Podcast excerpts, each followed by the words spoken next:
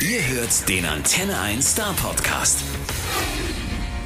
Hey, Laurie. Lauri, Laurie. How do I pronounce your name right? Lauri. Lauri. okay, this is the Finnish accent, Lauri. And, Good. and your last name is, I would say, Yeah. if you want to hear it in German, it's Ylönen. Ah, pretty good. Ylönen. Ylönen. Lauri Ylönen. Good job. Yeah? okay, perfect. How are you? Doing great. Uh, it's been fun couple of weeks here. Very busy though, but it's it's exciting times. We have a lot of good news from the band. It's uh, big changes and big news. Fun. Yeah, perfect. What are the big news? Tell us. Well, first of all, we have a new guitarist. Uh, Empo Emilia joined us already in September. What we just released the information just a few weeks ago, and that was a big secret we had to keep. It's great news. She is fantastic. She is such a good player, but also she's very fun, fun girl and very um, great personality. She fits the band just perfectly, and we're happy to have her. Um, and also, we are bidding for the Eurovision with the band. That is also a nice thing that is going on right now. After all these COVID times, we are so happy to have something to conquer and something to fight for. It's been so boring and devastating couple of years. I know you actually never stopped making music, but your last big hit, at least in Germany, was in 2003. So it's almost 19 years, uh, which was In the Shadows. Does it feel like a comeback to you that you're doing right now? Yeah, in a way, it does. I mean, uh, the COVID was like the last drop. Everything stopped, you know. The old guitarist, he left the band. We had really no gigs in two years' time. And it was really, I really got depressed, honestly. I was really feeling down and uh, awful. I, I got really sick. But then I kind of got over it and started thinking, actually, I started thinking about the past of the band. I went through my childhood. It's like a therapy kind of thing. But I, I went through the whole band career from the very beginning and it made me really happy and it made me eventually very strong. And I, I decided like okay this is over. I'm just gonna look forward now be positive. And then i started writing new songs and then i came up with a song idea for jezebel and the whole idea that we should take part of the umk and try to bid for the eurovision. So it was like a turning point for us. And um, that's why i'm so much seeing this as a new beginning a new coming for the band. And also we have a new guitarist. It- she's just amazing. She really brings something new to the vibe and also to the sound. So How do you how do you actually find a new guitarist? Is it more is it like a casting or how did you guys connect with her? yeah we actually had a casting. And the funny thing was that she was the only one. We didn't have like a line of people outside the door though we maybe let her know that it was but but it was very uh, spontaneous. I just had an idea like i actually googled I, I know her. We all know her. She's kind of famous in finland. She used to play in bands here and since she was five years old she has played guitar. So i just googled her uh, picture last summer and sent it to the guys saying is this the new guitarist of the Rasmus? And they were like, wow, yeah, let's ask her, you know, let's, let's, let's try to play with her. And then she came to Helsinki. We all were in, in Helsinki last autumn playing together. We asked her to practice two songs in the shadows, of course. And then another song called Immortal that has more like guitar parts in it. And uh, we played for like three hours together and was just instantly good. She is an excellent player, but also she was like jumping around the, the room already, like performing. And she was like, Do you have a microphone? Can I sing? I'm like, Yeah. Oh, cool. You can't have my microphone. That's so exciting. That's so cool. Um, and then um, now you're back with your new single, Jezebel, right? What is uh, the song about? Uh, this song is about, let's say, it's about the strong original person. It's about a girl, but also it could be myself or anyone who feels like they have lived their life or are living their life in their own way, making their own decisions, being independent, being brave, being a little bit crazy, being daring, and just like not giving a damn what my other people might think. It's uh, it's one of those kind of empowering songs. Originally, the idea for the name Jezebel came from the Bible. Uh, there's a character in the Bible called Jezebel. She is uh, actually a very horrible woman. She was a murderer and a traitor and a bad woman, but also she was at the same time very attractive and beautiful and clever. So she was kind of like a interesting personality and she had a great name. So that's where the inspiration for the song song title came. But it's I think it's uh we wanted to bring the story to the present day and make it very like modern uh, and it's also about like people being equal and, and these kind of uh, concepts. Why do you think this topic is uh, so important right now? I don't know. I, I just I've just always loved women. so I think it's always good to make a little tribute for the strong women. Uh, it just felt like a right thing to do. You know, I and funnily enough, after the song was born, we got an idea, or I got an idea to contact Emilia and ask her to be the guitarist. So, you know, even with the song, we all, all of a sudden have a female guitarist in the band. So we, we have some of that girl power in the group. So it's really welcome. So she's kind of she's kind of your Jezebel in the band. sort of, yeah. And she was like, "Yeah, I can I, I can identify myself in this song. You know, she's always been kind of rebellious girl. She has always just being stubborn and playing her guitar, no matter if people tell her to get a real job or do something like people usually normally do. That's so, so cool. That is being a Jezebel, you know. That's also I can find myself there. I have Jezebel inside of me. I've always been a bit strange and done things my own way, and I've got pretty far. It's yes. you know, it's about an attitude you have. Yeah. So you wrote the song, right? I wrote the song, and I wrote the song with my good friend, uh, legendary producer Desmond Child, uh, and songwriter, of course. He has written songs for great artists in the past, like Bon Jovi. He wrote songs like "Living on a Prayer," "You Give Love a Bad Name." He wrote songs for Alice Cooper, Poison. Uh, he wrote songs for Ricky Martin, Aerosmith, and the list just goes on she is one of the greatest. Uh, he he he's one of the greatest. So I, I, got to work with him again. I called him last summer that I need your help. We got to write the best song in the world and win the Eurovision Song Contest. and he was like, "Yeah, let's do this." No pressure. No pressure. I think you have you have to aim high. It's fun, you know. No shame. No matter what happens, it's it's good to aim high and then just like whatever happens, just move on to the next one. So was Desmond into it right away? Yeah, he said, I still have the message. I even took a picture of it. Like, he's like, hell yeah. that was his answer. And then he's like, come to Greece. He was in, in Greece on an island of Folegandros. And he said, like, come, come here, meet me here tomorrow. We'll write the song. I'm like, okay, well, I'm actually in Hawaii where I live. So I, I I took a plane from Hawaii the next day to get to Folegandros, this tiny island in Greece. It took me like 35 hours to get there. It's oh my goodness. Crazy. Yeah, it was hard to get the flights because of COVID too. But anyway, I, I got there finally and and uh, we wrote the song in like three, four hours. It was really fast. Wow, that's so cool. Yeah, but I think because and when you have clear visions something you want to do really bad or something you want really bad, it's easier. You know, it's easy to get people with you, and it's like um, you use that energy once you get these kind of flashes. And I've done it more and more the older I've got. Like I, I believe in that intuition and that kind of spontaneous thing that happens. You know, sometimes it's goes wrong, but but I, I really think that the energy that is suddenly being created, you should package it, try to capture it, and put it in the music or something. That's such an odd story. I love it. That you hmm. actually really flew from Hawaii to Greece. Wow, that's so cool.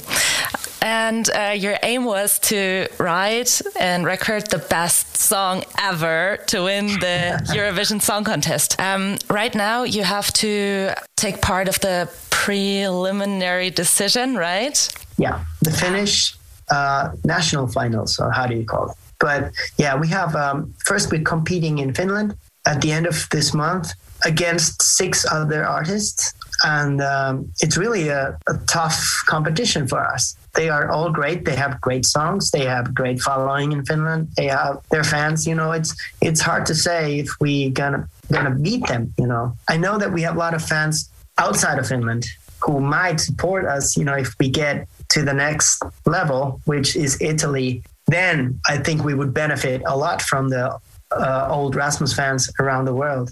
But for now, it's first Finland, and it's really tough. We are rehearsing like crazy and putting the, the show together to to make it happen.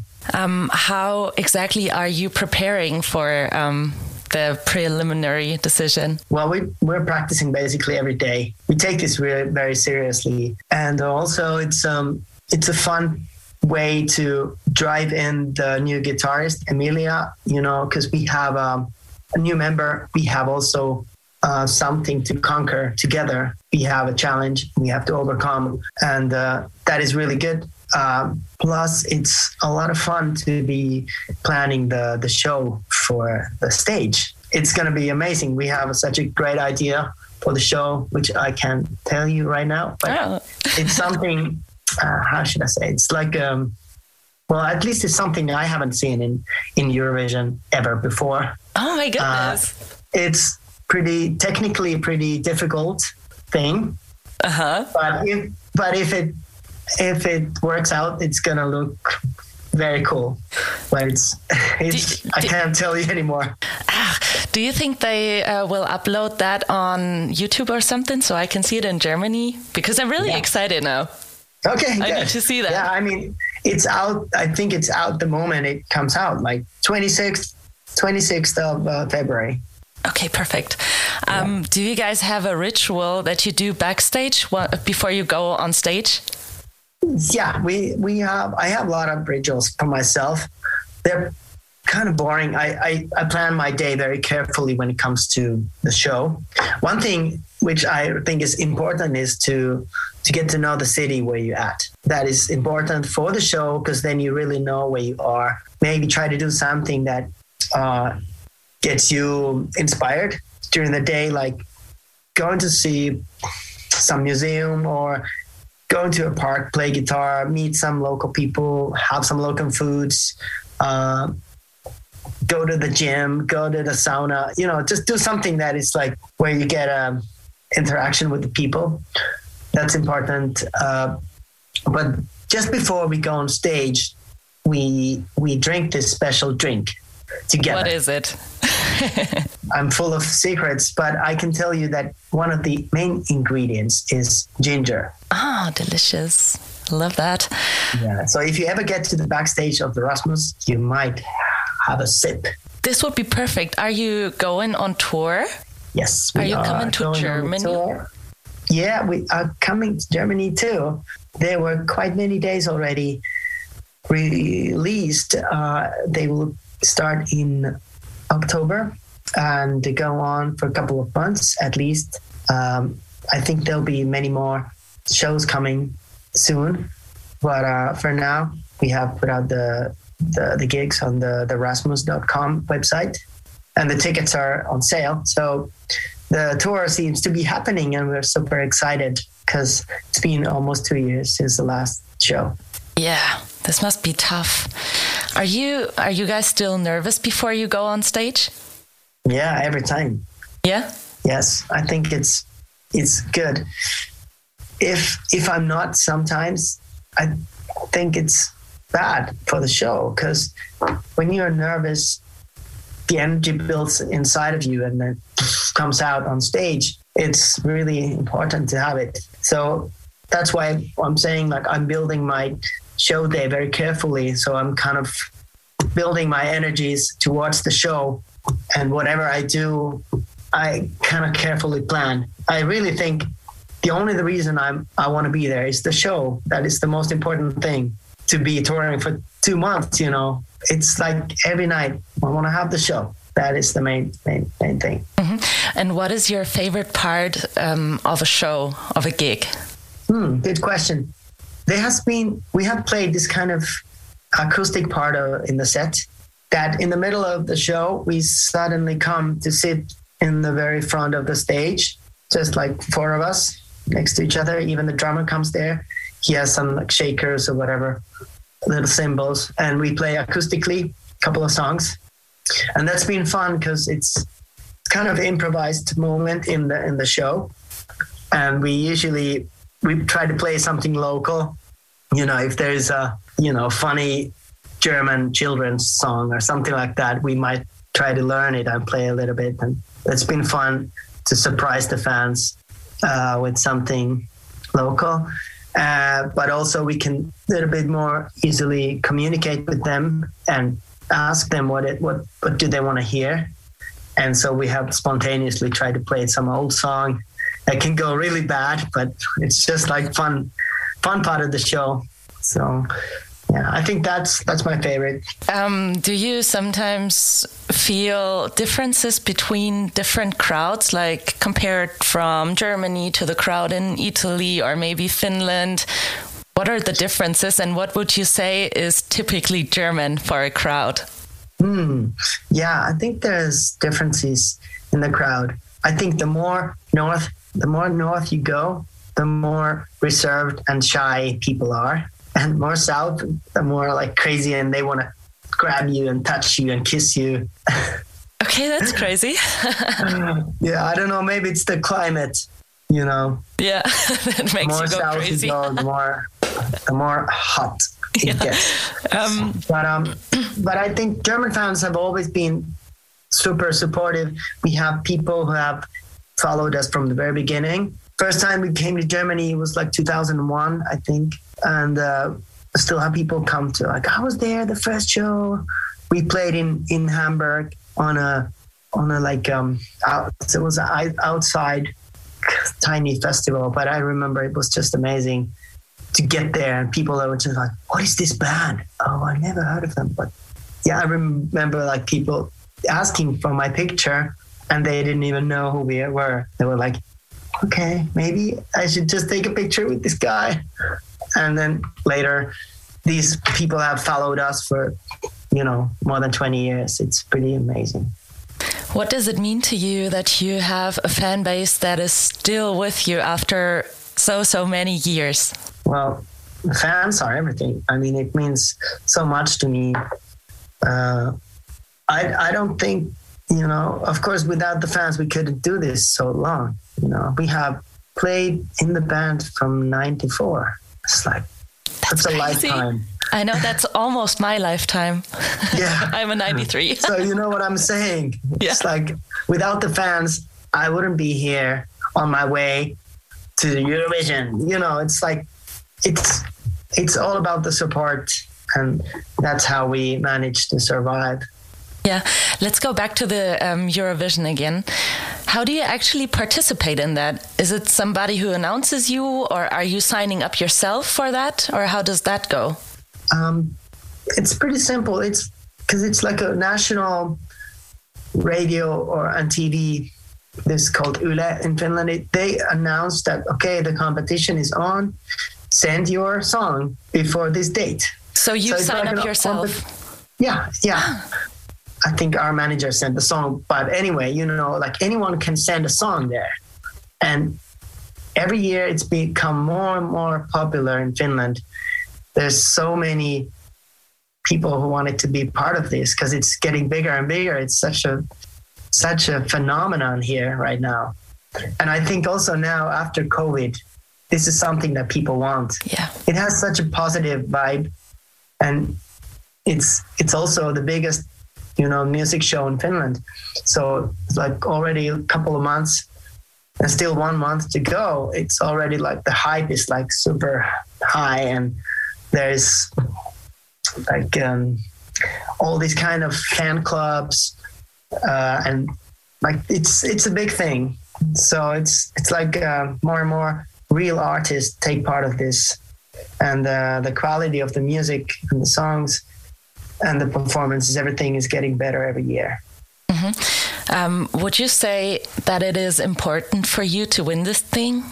well it would be fantastic. That's what we try to do for sure. I mean it would be honored to represent finland in torino.